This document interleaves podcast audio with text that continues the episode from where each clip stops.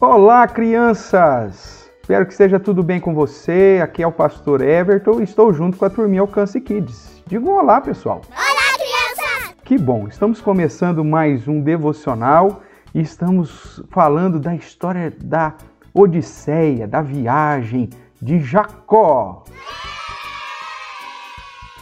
E quem quer ouvir mais um pedacinho da história? Quero sim, eu quero, quero sim, eu quero, quero. Que bom, então, vamos lá. Nós vimos na sexta-feira da semana passada que Jacó chegou até um lugar, foi dormir, pegou uma pedra e ele teve um sonho e Deus falou com ele. E a pergunta que eu fiz para você é: será que esse sonho iria mudar o coração de Jacó? A Bíblia diz que quando Jacó acordou, ele erigiu lá uma coluna e chamou aquele lugar de Betel, que significa casa de Deus, e ele disse assim: Se Deus for comigo e me guardar nessa jornada que empreendo, e me der pão para comer, roupa para que me vista, de maneira que eu volte em paz para a casa do meu pai, então o Senhor será o meu Deus.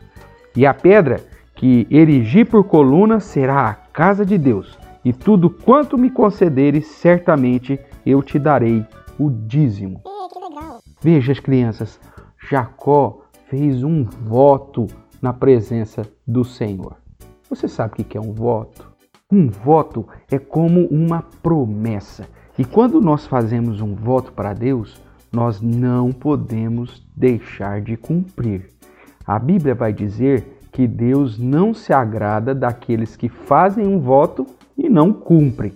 Então, é melhor não fazer nenhum voto do que fazer esse voto e não cumprir. Deus, ele é fiel nas suas promessas e quer que nós também sejamos fiéis nas nossas promessas. Sabe, crianças, tem muita gente que faz promessa e não cumpre. Deus não gosta disso. Deus gosta que as pessoas sejam verdadeiras com aquilo que elas falam. Se elas prometeram, elas têm que cumprir.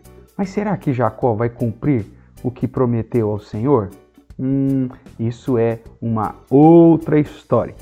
Hoje eu quero que você, através da história de Jacó, se lembre que quando ele teve um encontro com Deus, esse sonho que ele teve com Deus, isso mudou seu coração ao ponto dele fazer um voto de que seria fiel a Deus e que uh, daria ao Senhor a gratidão por todas as bênçãos recebidas. Isso também nos ensina que fazer uma promessa para Deus é algo muito sério, como qualquer outra promessa, e que quando nós prometemos algo, temos que cumprir, porque a palavra de um crente em Jesus é verdadeira. Então, se eu falei que eu vou fazer alguma coisa, eu tenho que cumprir. Deus gosta das pessoas verdadeiras e que cumprem as suas promessas ou os seus votos. É verdade.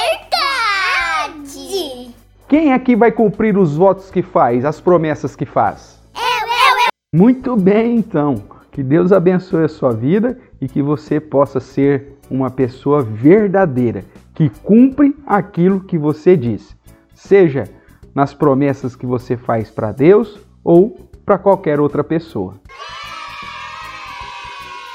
Você sabe me dar um exemplo de uma promessa e um voto que as pessoas têm que cumprir até o fim porque fizeram na presença de Deus? O casamento. Isso mesmo, o casamento é um exemplo de uma promessa, de um voto, onde o noivo promete amar, respeitar e cuidar da noiva até o fim da vida.